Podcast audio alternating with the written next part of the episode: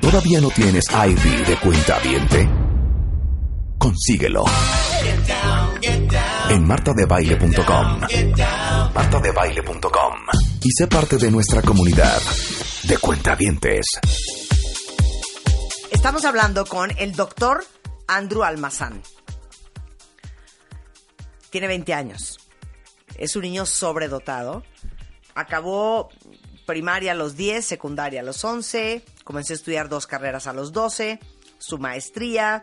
Y a los 20 años ya está haciendo un doctorado. Increíble. Sí, buenos días. Sí, es la palabra oficial que se usa por la Organización Mundial de la Salud es de sobredotado, debido a que, bueno, las otras palabras como genio o superdotado Sí. crean eh, estigmas sociales que incluso desde hace más de 50 años ya no se recomiendan que se utilicen por esa razón. ¿A poco te dicen a ti, eres un niño genio? Y dices, ¿sabes qué? No me falta respeto. Exacto. No, yo siempre digo, si dicen algo, alguien de genio, digo, bueno, no, más bien porque no tengo mal genio.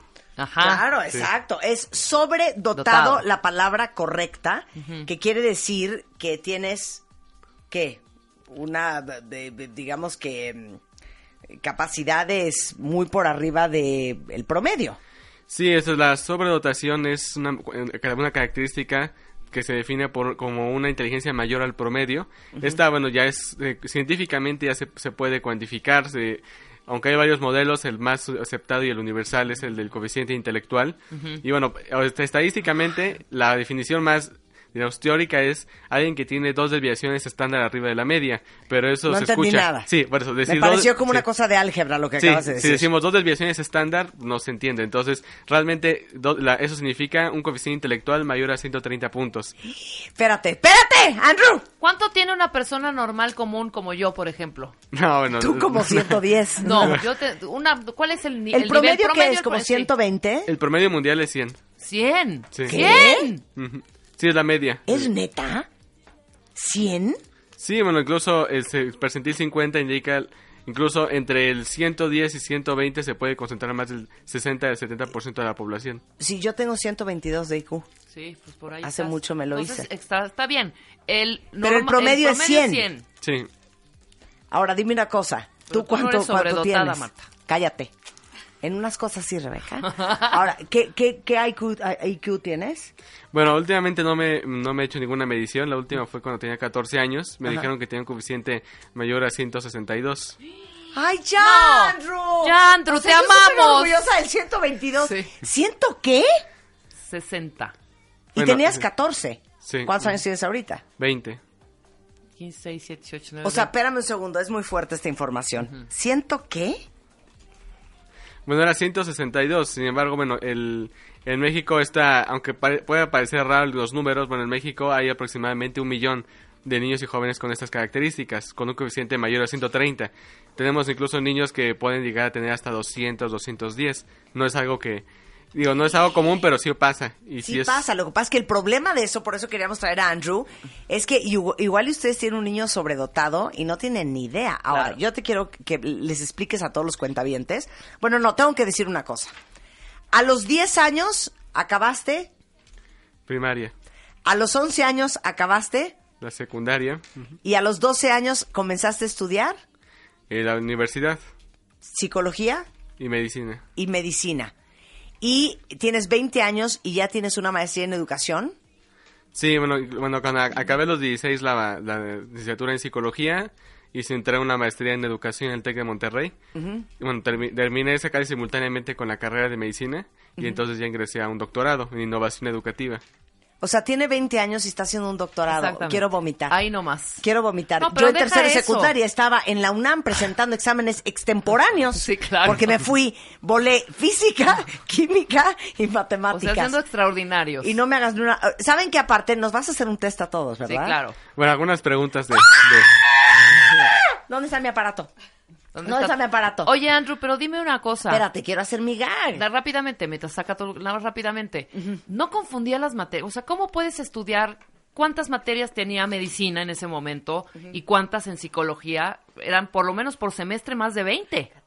O- sí, incluso ¿no? la carga es de 8 a 10 materias por semestre. Por semestre, Sí. imagínate. ¿Y dos carreras? Está cañón. No, bueno, estar est- estudiando los huesos del cuerpo humano y la psique humana al mismo tiempo. No, está muy cañón. A ver, entonces dime una cosa, Andrew.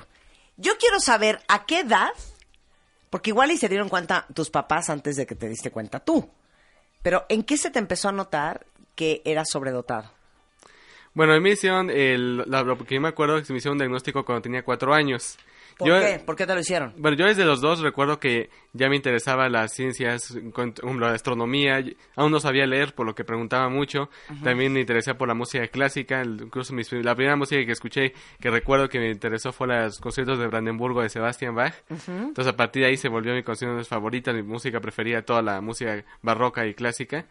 Y bueno, a los cuatro años yo recuerdo que era muy inquieto el, me acuerdo que ya estaba ya ya estaba ya empezado este proceso de le- lectura y escritura pero en la escuela me habían mencionado que bueno tenía que est- eran las lecciones de una letra todas las todos los días eran repeticiones para avanzar todo el alfabeto yo me había aburrido y entonces le dije a la maestra en un intento de pues, quedar en un acuerdo que, que pues yo no quería hacer la- las letras porque ya me las sabía entonces yo estaba ya li- empezando a leer y escribir pues ya quería avanzar más rápido O no, sea, que- los niños en su clase así de A, B, C, D y el Y- alfa, beta, gamma, zeta. ¿no? Sí, claro, epsilon. No, lo que ocurría es que, bueno, también este aburrimiento era... El, el- el- el problema fue que a la hora de pedir una eh, un cambio, pues entonces dije, bueno, ya, como era un- el aburrimiento, me dije, bueno, está bien, voy a, a, decir ya las letras toda la... Todos los días, sí, sí. pero a cambio la maestra me tiene que decir cuánto tarda en llegar la, la- la luz del sol a Júpiter. Entonces un acuerdo, entonces así ya, ya A los hago esto. cuatro años. Sí, y entonces el, ahí empezó, me mandaron a la dirección, después fue mandarme a un- a hacer estudios porque me decían que había problemas en los procesos mentales que porque son conocimientos que no se deberían adquirir a edades tempranas. Espérame, espérame, y espérame. aparte o sea, te dijeron que tenías un problema mental, porque qué raro que un niño esté preguntando este, a qué velocidad Sí, castigado viaja la- por o sea, preguntón. claro. Entonces pensaron que tenías algo mal. Más bien lo que ahora, ya porque yo trabajo ya con niños sobredotados en una institución que se llama Centro de Atención al Talento desde que tenía desde hace cinco años.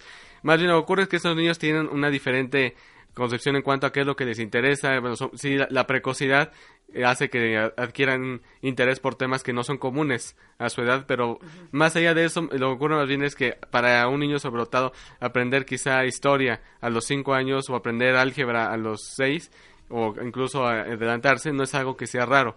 El problema es la resistencia que existe hacia las diferencias y este intento porque todos sean iguales. Claro. Claro. Entonces te hacen el estudio y ¿qué sale? Bueno, en ese tiempo me, me dijeron que tenía sobredotación, pero a la vez que tenía TDAH, el trastorno por déficit de atención e hiperactividad, Sí. que ahora ya se conoce que no se puede tener los dos diagnósticos porque el tener un problema de atención, un problema de los procesos cognitivos como el TDAH es un, un trastorno. En cambio, la sobredotación es una mayor capacidad de aprender. Es como si dijéramos que alguien tiene enanismo y gigantismo a la vez. No podrían coexistir las dos. eh, una, de- una discapacidad y a su vez una sobrecapacidad en mismo Claro, área. o sea, oigan esto, el 93% de los sobredotados son confundidos con tener trastorno de déficit de atención con hiperactividad. Sí, entonces, bueno, esta es incluso una de las principales causas por las que se pierden niños debido a que son mal diagnosticados, entonces se dan tratamientos equivocados y a, su vez la inteligencia no es aprovechada en- durante los tiempos de desarrollo. ¿Y tus papás qué hicieron? Bueno, yo seguí en el sistema escolarizado, eso es más bien yo con mis padres y con mi familia trabajaba más bien por forma externa de la escuela para aprender más. Yo me acuerdo que por fuera yo tenía acceso libre al conocimiento de forma ordenada, pero al fin y al cabo sí podía seguir aprendiendo. Y bueno, pues esta situación continuó hasta los nueve años, cuando ya por el bullying, el rechazo, yo preferí ya seguir por mi ¿Por propia qué cuenta. te buleaban? Bueno, principalmente era una, un permiso implícito que daban los profesores a la hora de, de dar apodos como el nerd, de- el, el ratón de biblioteca. Entonces, bueno, Claro. esto que es- incluso el 80% de los niños sobredotados se reporta ya que tienen este problema de bullying o discriminación. Bueno, pues esto da a su vez un pie para que los compañeros también Claro. eh, comiencen estas agresiones. Entonces, a los nueve años en primaria, ¿en qué año ibas? En tercero, En tercero de primaria. ¿Y luego? Bueno, entonces me salgo a este sistema escolarizado, inicio un sistema ya abierto directamente en la SEP, en la que voy presentando todas mis materias. Concluyo la primera entonces de esa forma ya de una forma más rápida, pero aún así teniendo que estudiar todos las, los temarios, las asignaturas eh, al 100%. Ok. Y acabaste primaria a los 11 años, No, a los 10. a los 10. Y luego ya secundaria a los 11. Sí, y la preparatoria a los 12. O sea, en un año te aventaste los tres Pero años. entonces, pero implica. espérame, no, no fuiste a un colegio normal para acabar secundaria, ¿lo hacías en tu casa? Bueno, yo estudiaba por mi propia cuenta y sí, presentaba los exámenes directamente en la SEP. Ok, nada más dime una cosa, Andrew. quiero entender cómo funciona la mente de un niño sobredotado. O sea, es que tú lo que lees se te graba, o sea, es una cuestión de muy buena memoria, o es que tienes una velocidad de procesar información mucho más rápida que cualquier persona normal, o, o en- eh, ¿sí me entiendes? ¿En qué se, o sea, qué es, cómo funciona diferente tu mente a la de cualquier otra persona? Bueno, esta, bueno, como tal, el, el factor que, que, que- que tiene que ver con la sobredotación es algo genético, que viene desde el nacimiento. Esta es un- una capacidad de aprendizaje, de velocidad mental, sí es mayor a la media, pero es algo que se va entrenando. Entonces, un niño, ¿qué es lo que ocurre con los, con los niños que ahora trabajamos? Si hemos atendido más de 4.000 familias, llegan el problema es que ellos no saben que son diferentes. Ellos solamente se dan cuenta que hay algo que no está bien. Ellos tienen una velocidad mental y un aprendizaje que para ellos es normal, pero ya contra el promedio se dan cuenta que algo, algo no está funcionando. Y el problema es que en ocasiones piensan que ellos son los que tienen un problema y tienen que reducir su aprendizaje. No, pero más bien el- la, la vida de un niño sobredotado es para él, eso es normal. Claro. Más bien lo normal es cuando intentan detenerlo y entonces cuando surgen los problemas. Pero dime una cosa, este, ¿sí piensas tú más rápido? O sea, ¿sí te trabaja la mente más rápido?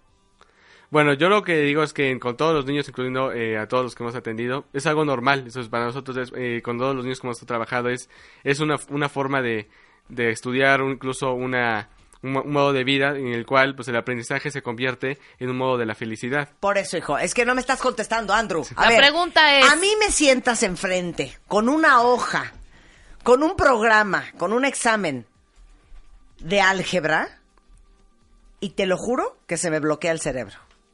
Mi pregunta es, la primera vez que tú te sentaste a ver álgebra, o sea, ¿qué? ¿Lo ves y, y- y entiendes la lógica detrás de todo?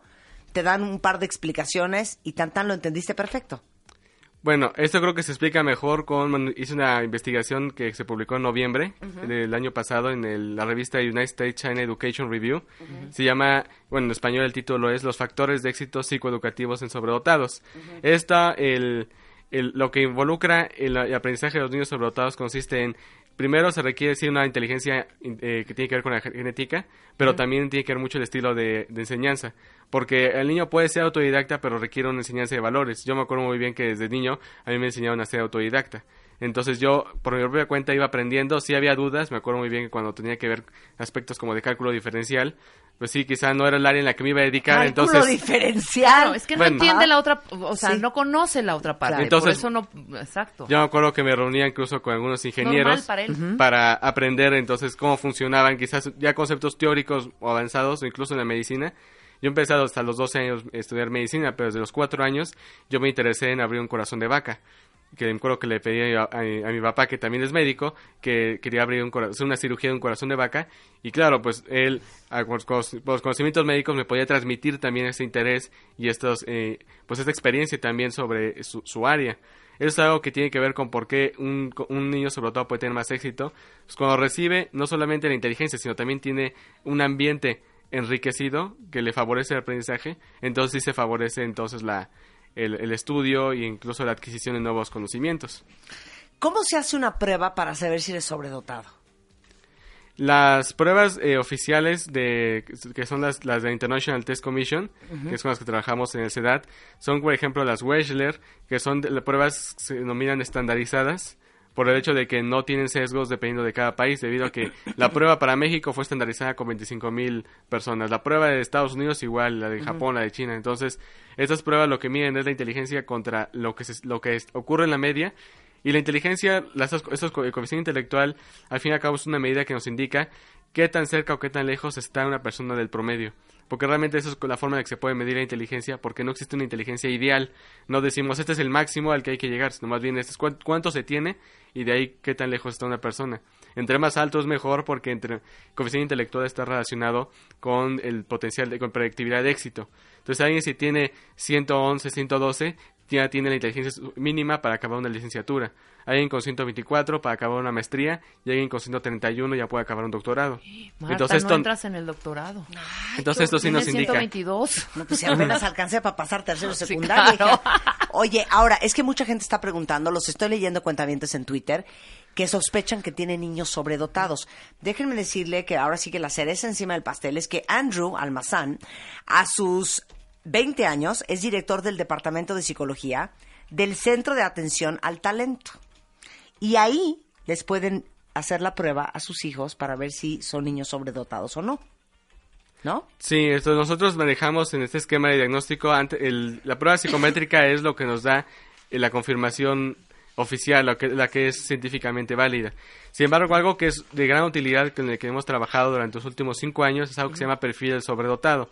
Ellas son características que hemos descrito con 1.400 casos, que es la segunda investigación más grande que existe en este sector en la historia, en el cual lo que eh, definimos fue qué características son comunes, psicológicas, sociales, Sí. entre los niños para que las puedan identificar los padres y los profesores. Ok, bueno, ahorita les voy a dar todos los datos del CEDAT, pero si quieren irlo buscando, eh, la página de internet del CEDAT es, Es www.cedat.com.mx ok, y bueno, el para el- en este caso para poder eh, en esa página ahí está el perfil del sobredotado, preguntas sobre este diagnóstico, incluso investigaciones sobre que hemos realizado sobre este sector para favorecer la atención que reciben los niños sobredotados en México y bueno, incluso para las citas, porque eso se hace con citas para individualizadas, es en el 55 34 01 11.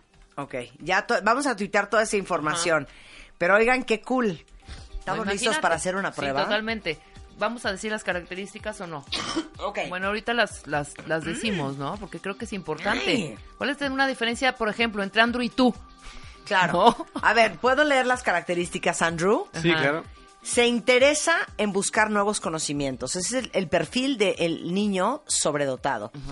Comprende con facilidad la información que adquiere y la recuerda. Es lo que te decía yo de la memoria. Sí. Tú lees un folleto afuera de un museo en Chiapas y te vas a acordar.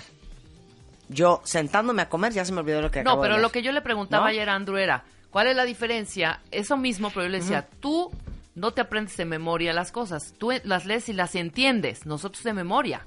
Esa es la diferencia, que no bajamos la información. Exacto. Eh, eh, genera numerosas ideas y soluciones ante los problemas. Es arriesgado, especulativo. Le gusta conversar con gente mayor que él. Continuamente arma objetos o estructuras. Tiende a querer imponer sus reglas. Es sensible en el área emocional. Interviene en pláticas de adultos y puede comprenderlas. Es distraído, hipersensible de los sentidos, aunque con la capacidad de aprendizaje sin prestar atención. Aprende más rápido. Normalmente son hiperactivos eh, y esto disminuye al presentarse una tarea demandante o de interés para el niño. Los niños sobredotados tienen una mayor salud visual, este, ¿correcto? Sí, ¿Ves, eso- ves como águila, hijo. Bueno, es que esto contradice el mito que se tiene que los niños son los típicos De lentes. pues, de lentes. Sí, o sí usan, pero no es algo que, que sea una tendencia. Mira, de cada tres casos de niños diagnosticados con trastorno de déficit de atención con hiperactividad, eh, dos van a corresponder a casos de sobrecapacidad intelectual. Por lo tanto, el 66% de los diagnósticos de TDAH se encuentran equivocados y en realidad son niños sobredotados. Claro. Bueno, ¿nos quieres humillar? No, pues, eso- se- Ay, No. Tú di que sí.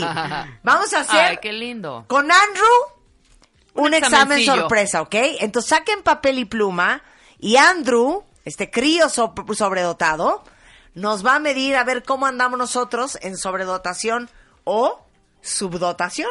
Empezamos por orden. Regresando del corte, el doctor, porque ya es doctor, Andrew Almazán, a sus 20 años de edad, nos va a hacer una pruebita para ver cómo andamos todos.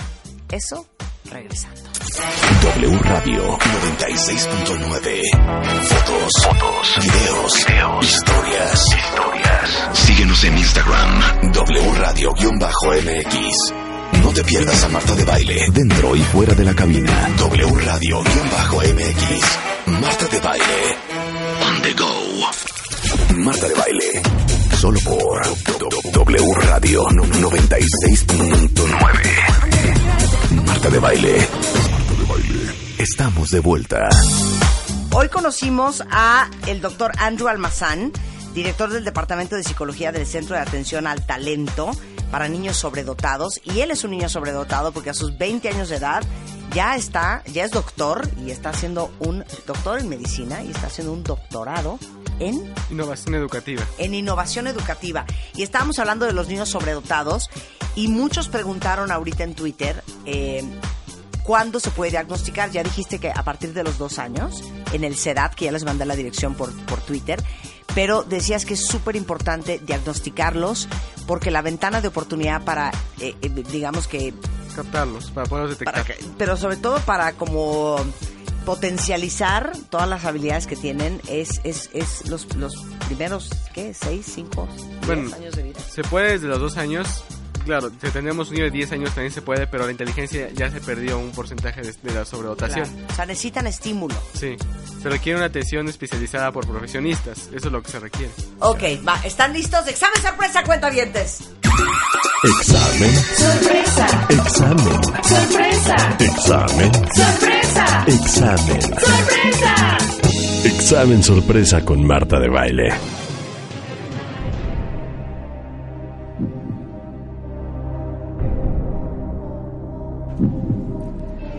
Doctor Bueno. Almazán, lo escuchamos.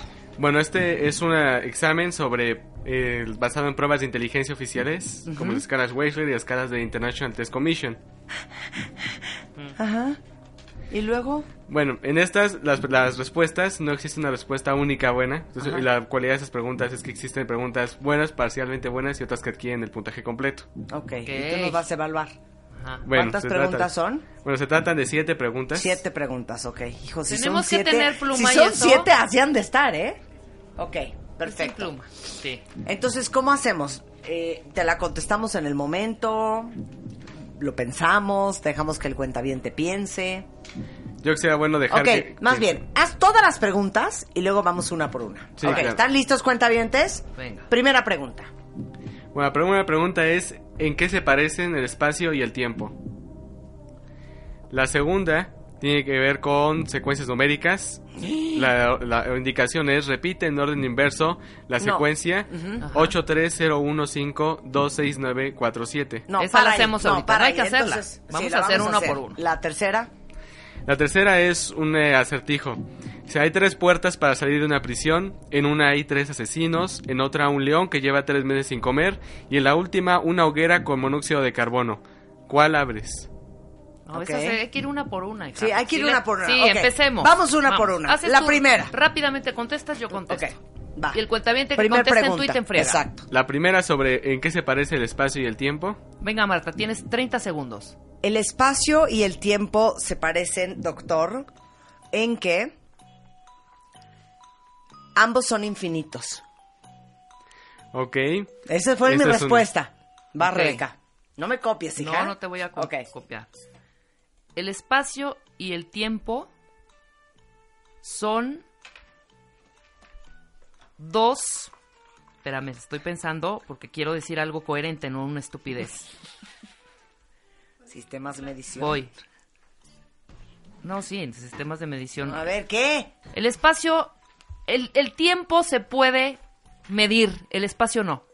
No, dijo en qué se parecen, estúpida. Ah, ¿en qué se parece? Eres un idiota. Ni entendió la pregunta. Perdón, ah, ¿en qué se No parecen? sí, manches, es cierto, ¿en qué se parecen? Perdón, ¿en qué O se sea, parecen el espacio ay, y el no, tiempo? de veras. Eso tómalo en Resulta consideración, ser ¿eh? No entender ni la que en pregunta. 1925 Estuvo cañón. el espacio y el tiempo se parecen en que son convergen en un mismo punto, punto. Esa es mi respuesta. Ok. Te juro que no tienes madre, hija. Ok. Bueno. La verdad, no es tu apreciación. Ya Bueno, la, la, la, de- la, infini- la infinitud, bueno, no sé si se considera como una de las respuestas correctas. Aunque- ¡Gracias! ¡Gracias! ¡Gracias!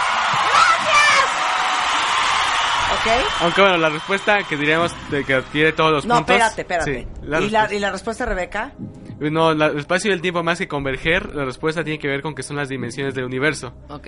Entonces, ningún, se- ningún objeto puede existir sin espacio ni tiempo. Son dimensiones que incluso tienen que ver con la relatividad de Albert Einstein. Eso estaba yo pensando, la sí, relatividad ay, de Albert Einstein. Sí, claro. tómala en cuenta que ni siquiera entendió la pregunta, ¿eh? O sea, ¿qué calificación me hubieras dado a mí si esto fuera un examen en una universidad? No, es que no, no tiene que ver con el examen, sino las respuestas Es califican de 1 a 3. La mejor respuesta. Entonces entra en de 0 a 3. la de infinito entra en 2 porque ya contempla Por eso, dame todos un los dos, factores. Por Sí. eso, Ok, a mí me, me apunto dos. un 2. Va esta, ¿eh? Siguiente. Va. Listas. Bueno, la secuencia inversa, esa no Vas. es tan complicada. Ok. Vas, Marta. Es 8301-526947. ¿La puedo apuntar? No. No, si se trata ¿Es que al hilo? Sí, al Sí. hilo, No, hija. no manches. A No, ver, vas. otra vez. Es 8301526947. 749 6521 34. ¿Más cuántas? Bueno, esa es, de, Michael. esa es de las complicadas incluso. A ver, devuelves a la repetida, Rebeca, y dilo tú. Pero no me digas 8, 3, dime 8, 2, 1, así. Si se dice tan lento se, se pierde la, inf- Ah, la bueno, información. entonces, perdón, doctor, dígamela como debe de ser. 8301-52694. 9, 4, 5, 8, 7, 2, 1, no sé qué, 3. Olvídalo. No. Olvídalo. Bueno, este lo que pasa es que es el, el, el- el- el cerebro humano la es- funciona con memoria de corto plazo. Normalmente almacena de 6 a 7 praxicones, que esos son 6 a 7 dígitos se pueden almacenar máximo. ¿Cuántos almacenó Marta y cuántos yo? Yo Eh, dije me- los primeros dos muy buenos. Sí, pero lo que pasa es que este, este eh, número tiene 7 dígitos. No, 10 dígitos. Entonces, supera por 3 dígitos lo- el promedio. Entonces yo, ¿quién ganó? ¿Quién No, no ganó. No, aquí lo que pasa fatal. es que en estas secuencias, si no se dicen completas, ahí sí no, Sí, Entonces, no se ninguna. tiene. Cero las Ninguna, dos. muy Ok, mal. tercera pregunta, cuenta vientes.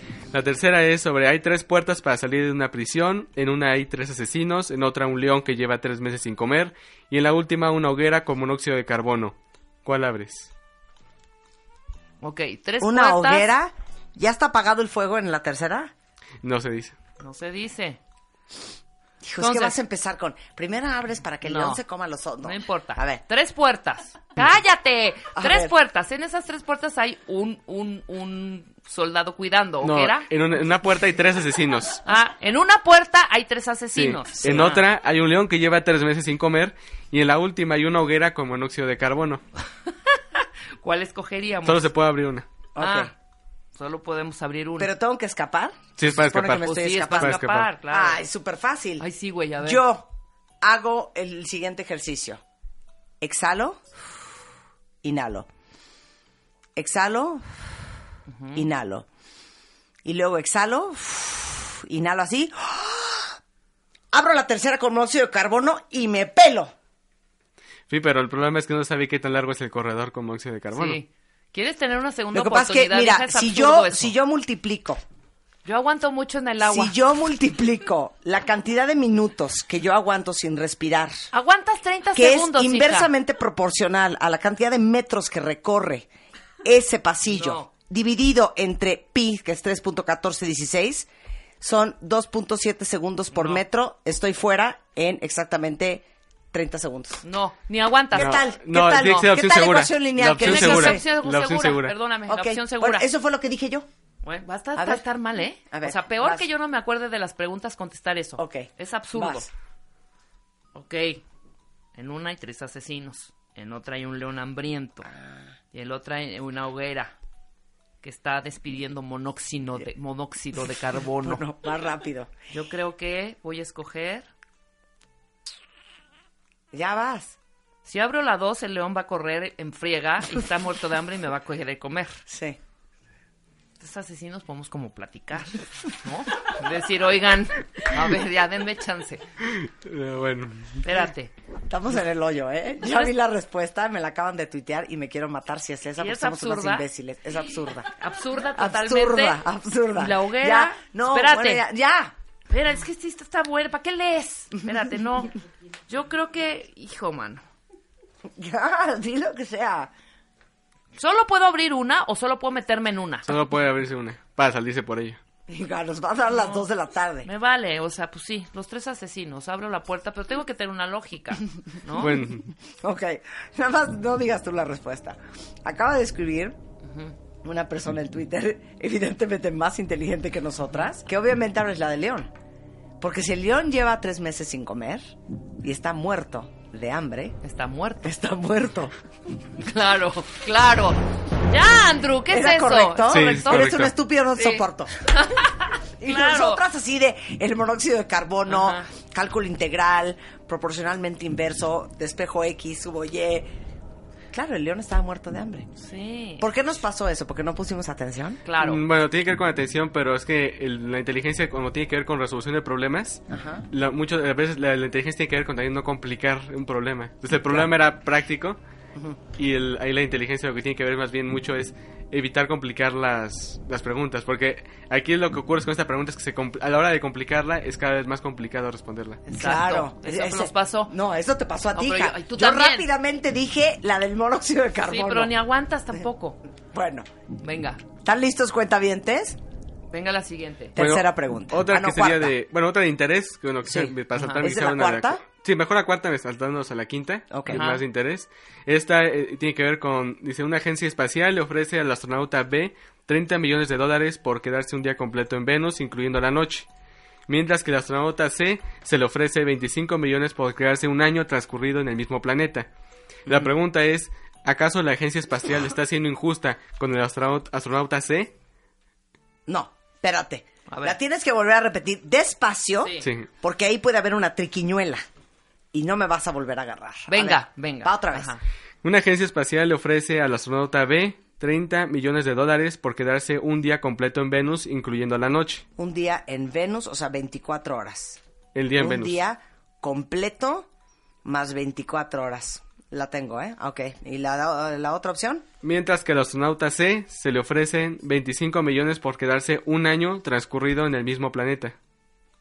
Ok. Otra vez nada más repíteme. Es un día en Venus Sí, más Incluyendo, incluyendo la, la noche. noche. Día completo de Venus. el Sí, día sea, el completo día de comple- Venus. No me vayas a hacer es que los días completos en Venus son de 100 millones de días.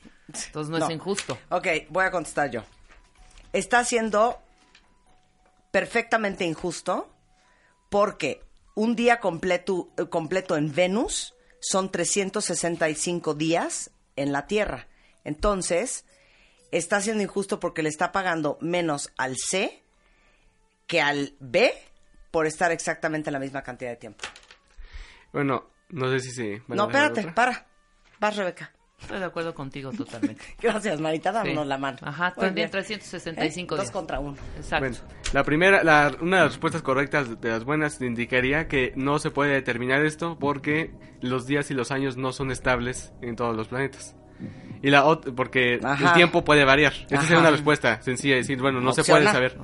Otra respuesta que también es de las correctas es que Venus es el único planeta en el sistema solar cuyo año dura menos que un día. Entonces, el año en Venus dura 224 días terrestres y el día en Venus dura 234 días terrestres. Entonces, el que se queda un día completo en Venus se queda más de un año en Venus. Pues no es injusto. no es injusto porque se está quedando Más, más, tiempo, que el de 25, el de un bien. año. Sí. Ok. Entonces, aquí la lógica más bien es que no hay que extrapolar nuestro tiempo hacia otros planetas. Porque este planeta tiene una rotación retrógrada. Claro. Funciona al revés, diferente eso- a la Tierra. Por eso sinodal, por eso sinodal. Pero yo le voy a decir una cosa. Usted tiene que aceptarme aquí que mi razonamiento Se acercó. que se acercó porque estuvo basado Sí, claro. en la unidad de tiempo Claro. de ese planeta en particular. Pude haber dicho yo, sí, pues sí, eso es injusto porque la verdad es que se van a quedar, él se está quedando un año y el otro se está quedando nada más este 24, 24 horas. horas. y entonces le están pagando 5 millones de dólares más entre 24 horas más dos que llevábamos, está mal. O sea, mi lógica estuvo bien. Sí, claro. Aquí lo que ¿Me das involucra- una calificación? Sí, aunque la, la- la calificación completa significaría, una, una que indica es, no hay que aplicar el tiempo a todos los planetas. Ok. Porque exist- existen planetas cuyo día dura 10 horas, como en Claro. Júpiter. Entonces, ¿qué me ofreces? ¿Un 2? Sí. ¿Un 2? Muy bien. Yo ya llevo 4. Yo uno y medio porque dije que ok. ok. Siguiente pregunta. Bueno, otra que tiene que... Bueno, estas preguntas, bueno, como se dan cuenta, bueno, tienen que ver con diferentes áreas. Una fue memoria, otra tiene que ver razonamiento, resolución de problemas. Otra tiene que ver con ordenar mentalmente con el método cartesiano. Estos primeros se dicen las letras en orden alfabético y luego los números en orden matemático. Una serie. A ver. Ok. La Quita la serie- música. La serie es S1J03D892X. A ver otra vez. S1J. 03D892X. Ahorita sí déjanoslas apuntar. Ese, ese 1J Vamos po- poco a poco. Ay, sí, no, no es así, hija. ese 1J sería S-A-J. Entonces, No. aquí lo, lo importante es ordenar las letras primero en orden como, el- como el plano Ah, cartesiano y ya las te letras en orden entendí. numérico. Por eso, Ok. a ver otra vez. S1J y luego 03D 8912X. 01389. Ujú. D. Tengo las letras bien, tengo los sí. números bien. Hagámoslo juntas. No, no, hija, cada quien luego su va D, calificación. D, J, S, X. Bueno, aquí el problema es que las letras van primero. Las letras siempre se dicen los planos Entonces cartesianos. gané yo porque yo dije las letras primero. D, S, D, S, J, X, 0, 1, 3, 8. Está muy cañón cuentavientes. ¿Al- ¿Alguien le ha dado a todo? Porque yo, yo siento de veras, me siento tan, tan, Una más, tan una lenta. más, una más. Bueno, una estas pruebas lo que ocurre es que se empieza primero con series de 2, 3, 4 y hasta llegar a este. Claro. No todos llegan a este. Claro. Pero esas las preguntas, cuando se alcanzan, generalmente ya es con, con coeficientes 170, 180. Cálmate. A ver, Venga. última venga, pregunta. La última, es, pregunta. la mayor soli- solicitud entre los permisos y las prohibiciones es... ¿Qué? ¿Cuál es la, la mayor similitud entre permiso y prohibición? La mayor similitud entre permiso y prohibición.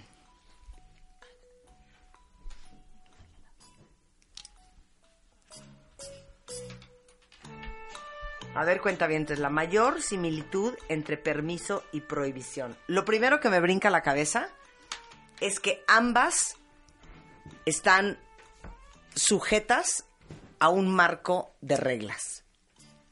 Esa es mi respuesta. Rebeca. Permiso y prohibición.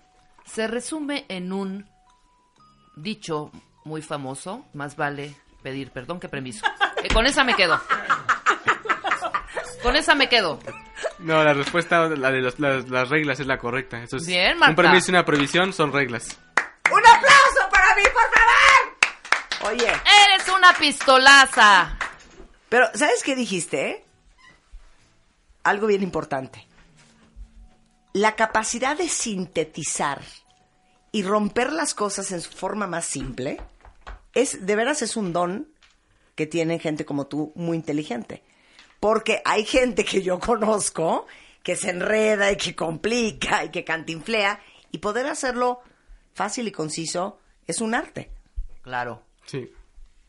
Tú también cantifleas bien cañón, hija. No, a ver, ¿quién cantinfleó más cuenta Ah, no, ¿Rebeca yo, o yo? yo, pero así que digas yo. que concisa Marta de Baile guau en sus programas, que no paras de hablar, hija. Y el mismo punto, el mismo punto, el mismo punto. Oigan, ya, vamos a dejar de jugar. Todos los que sientan que conocen a alguien que es sobredotado, porque es bien importante diagnosticarlos a tiempo y por qué. Bueno, principalmente porque el ser humano funciona con algo que se llaman ventanas de desarrollo. Tiene que ver con que si no se des- desarrollan ciertas capacidades de inteligencia o incluso físicas, en la infancia y la adolescencia se atrofian. Todo lo que no se usa se atrofia. Igual que los músculos funcionan en el cerebro. En cuestión de los niños, a los 14, 15 años eh, quedan menos del 5%, 4% de los niños sobredotados que nacieron originalmente. Entonces, un alto porcentaje se va perdiendo conforme van avanzando la- en O sea, si naciste sobredotado y tienes 30 años y nadie nunca te ayudó, Bueno, si ya es sobredotada una persona como es adulta, es que prácticamente ya pasó. Ok. Es que sí lo- lo- logró pasar con sus capacidades. Completas capacidades no, no se puede saber, pero sí logró pasar. Lo importante es detectarlas desde antes. Desde los dos años es la edad mínima que se puede diagnosticar la sobredotación. Incluso nosotros eh, estamos abogando más por atender niños de esta edad, porque también logramos evitar, evitar factores sociales y discriminatorios, porque desde los dos años es mucho más fácil prevenir el bullying y la discriminación que si lo hacemos el- ya cuando tienen 10 años. Y a su vez porque la inteligencia se ha demostrado cómo va reduciéndose, puede reducirse de un 3% anual. Incluso eh, estudios indican cómo en la Universidad de Cambridge la inteligencia en los adolescentes eh, en promedio llega a disminuir del 3 a 4% por año entre factores ambientales, factores médicos, pero al fin y al cabo se va perdiendo por falta de uso. Esto se aplica en los sobredotados también. bueno, Andrew, un placer conocerte. No, el placer es mío. Entonces, toda la información, si ustedes sienten que conocen o tienen a un niño eh, sobredotado, está en la página que es www. cedat.com.mx, que es la- son eh, las siglas de Centro de Atención al Talento. Muchas gracias. Un placer tenerte aquí, Andrew. Ah, me gusta. Nos divertimos mucho. Sí.